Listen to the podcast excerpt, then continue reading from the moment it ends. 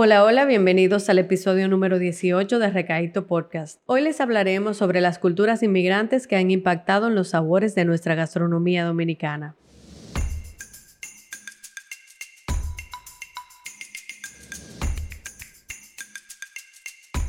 En Recaíto, Antología Culinaria, hablamos de la gastronomía dominicana, de sus orígenes y sabores, como también de los mitos y ocurrencias que se dan en nuestra cocina. Si de algo estamos seguros es que aquí se come bueno.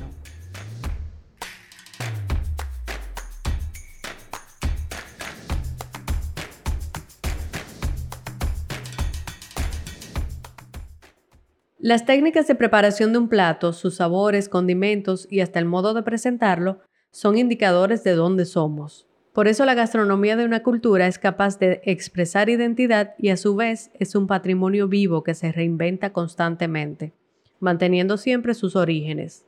La gastronomía dominicana es producto de la fusión de varias culturas inmigrantes, que al interactuar y mezclarse ha dado como resultado nuevos platos. Nuestra transformación gastronómica más reciente se ha producido desde el siglo XIX luego de que una cantidad de migrantes llegaran al país por distintas razones sociales y económicas.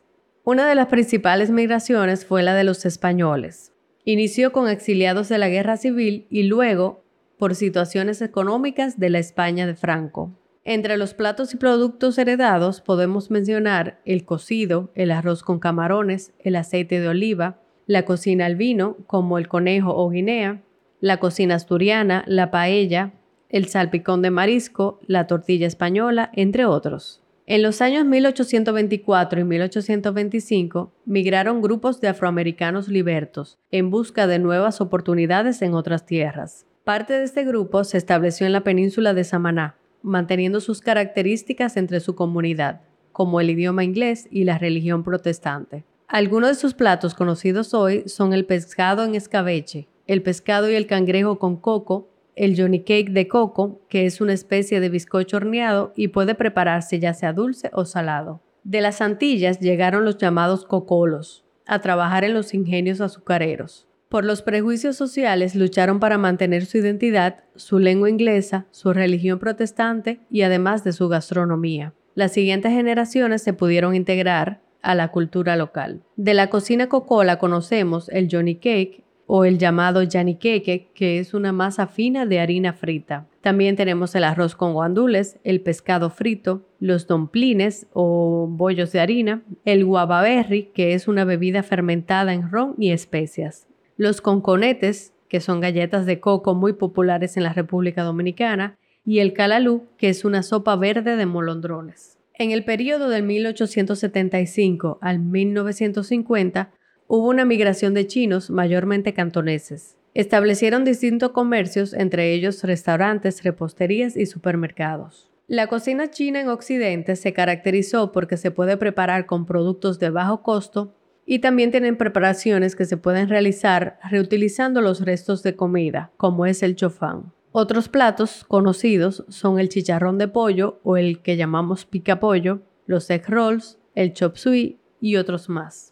Durante la ocupación norteamericana de 1916 a 1924, soldados que en su mayoría eran del sur de los Estados Unidos, dieron inicio a nuestra tradición de almorzar con arroz, habichuelas y carne, nuestro plato llamado la bandera. Si quieres conocer cómo surgió este plato, puedes escuchar el episodio número 2 de Recaito Podcast. Luego del 1995, incrementaron en el país las migraciones estadounidenses y junto a la migración dominicana a Estados Unidos, se creó un proceso de americanización que trajo una variedad de franquicias de comida rápida. Algunos platos son hamburguesas, hot dog, papa frita, pollo frito y la versión americanizada de la cocina mexicana, como son los tacos y burritos. Muchos árabes, libaneses, sirios y palestinos llegaron escondidos a puertos como San Pedro de Macorís y Puerto Plata, se integraron rápidamente a la cultura dominicana, adaptaron su dieta a nuestro paladar e incluso castellanizaron sus nombres y apellidos. Algunos platos que conocemos son el quipe, el queso con orégano, el tabule o tipile, las berenjenas rellenas, el yogur y las hojas de repollo relleno o niños envueltos. La población haitiana empezó a migrar al país para trabajar en la industria azucarera y por la búsqueda de oportunidades. Algunos platos que conocemos son el chenchen o maíz caqueado, el chacá, que es un dulce de maíz, y el yon o el llamado moro de hongos. Por migraciones e influencias de la cultura italiana, aumentó la oferta de sus platos en restaurantes y la creación de pizzerías. Algunos platos italianos muy comunes son el espagueti, la pizza, la lasaña, los canelones y pescados y mariscos con preparación napolitana. Por la situación política y económica que atraviesa Venezuela, desde el año 2017 hubo una creciente migración de venezolanos al país. Y aunque aún es muy reciente, para medir su impacto cultural es notoria la integración de su oferta gastronómica. Por la situación política y económica que atraviesa Venezuela, desde el año 2017 hubo una creciente migración de venezolanos al país. Aunque aún es muy reciente, para medir su impacto cultural es notoria la integración de su oferta gastronómica. Algunos platos que conocemos son el pan de jamón, la arepa y la cachapa. Agradecemos por estas informaciones al sociólogo José Oviedo, quien en el 2015 expuso sobre la influencia de la cocina inmigrante en el primer foro gastronómico dominicano. Este fue el episodio número 18 de Recaíto, un podcast por la Fundación Sabores Dominicanos.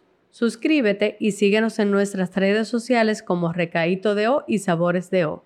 Este espacio llega a ustedes gracias al restaurante del sabor criollo invariable, Adrián Tropical, el sabor de la sonrisa. Gracias por escucharnos y hasta la próxima.